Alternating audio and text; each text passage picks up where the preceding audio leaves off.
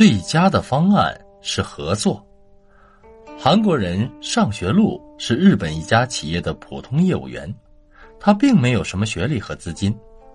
有一天，他在专业杂志上看到一个西德企业的新商品广告，其中有一种新开发上市的羊毛纺织机器。多年直觉告诉他，这是一个良机。他立即向西德的该企业索要产品的详细技术资料。经过详细调查，从而了解到应用这种新机器生产成本大约可降低三分之二，而生产效益却可成倍增长。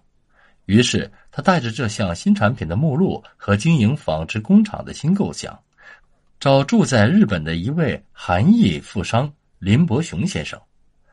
林先生对纺织业一窍不通，但听取上学路的企划说明之后，也感到这是一个不错的主意。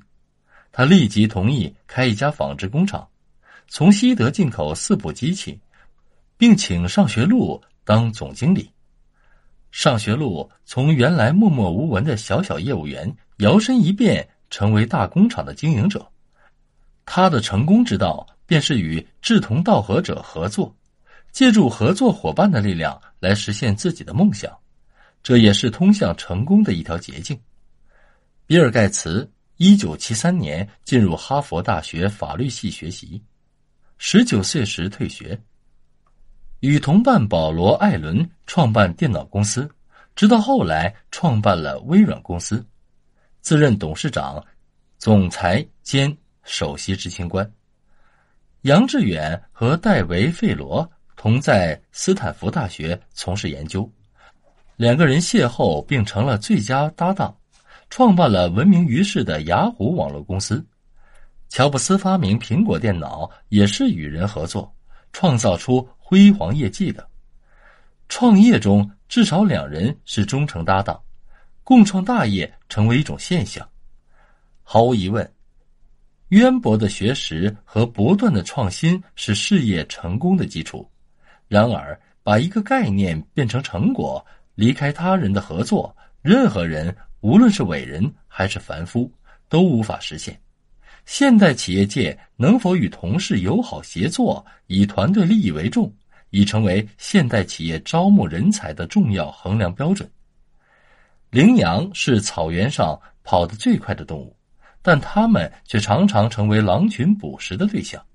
而速度比他们慢的马群却很少被狼当作捕食的目标。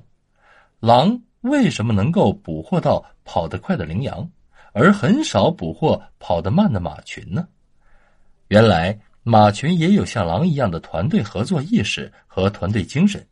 他们知道，如果马群不紧密的团结在一起，就很可能成为狼群的食物。每当有食肉动物来袭击时，成年的强壮的马就会头朝里，尾巴朝外，自动围成一圈，把弱小的和衰弱的马围在中间。只要敌人一靠近，外围的马就会扬起后蹄去踢敌人。一旦被马踢到，即使不死也会受重伤。所以，很少有食肉动物愿意去袭击马群，即使是最具合作意识的狼群。相比较之下，食肉动物们。就更喜欢把灵巧快速的羚羊作为捕食对象。羚羊没有互相保护的团队精神，当遇到敌人袭击时，羚羊群就会四散逃跑。分散开的羚羊，即便跑得再快，也逃不过敌人的围追堵截，因而成为敌人的美餐。是团队精神让马群生存，而羚羊之所以成为食物，也正是因为他们缺少团队精神。一九九四年，组织行为学权威、美国圣迭戈大学的管理学教授斯蒂芬·罗宾斯首次提出了团队的概念。为了实现某一目标而由相互协作的个体所组成的正式群体，在随后的十年里，关于团队合作的理念风靡全球。团队合作是一种为达到既定目标所显现出来的自愿合作。和协同努力的精神，它可以调动团队成员的所有资源和才智，并且会自动的驱除所有不和谐和不公正现象，同时会给予那些诚心、大公无私的奉献者适当的回报。如果团队合作是出于自觉自愿时，它必将会产生一股强大而且持久的力量。一个人不够强大没关系，你可以融入一个强大的团队，不断的吸取养分，增长自己的见识。无论做什么事，只要懂得互相帮助，懂得互相借力，懂得团结协作，你就会以最快的速度迈向成功。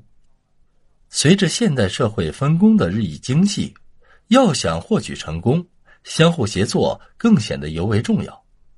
松下幸之助先生说：“松下不能缺少的精神就是协作，协作使松下成为一个有战斗力的团队。”卡耐基先生说：“放弃协作就等于自动向竞争对手认输。”朗讯 CEO 卢索先生说：“协作对于今天的企业而言就是生命，没有协作精神的员工会对企业极不负责任。”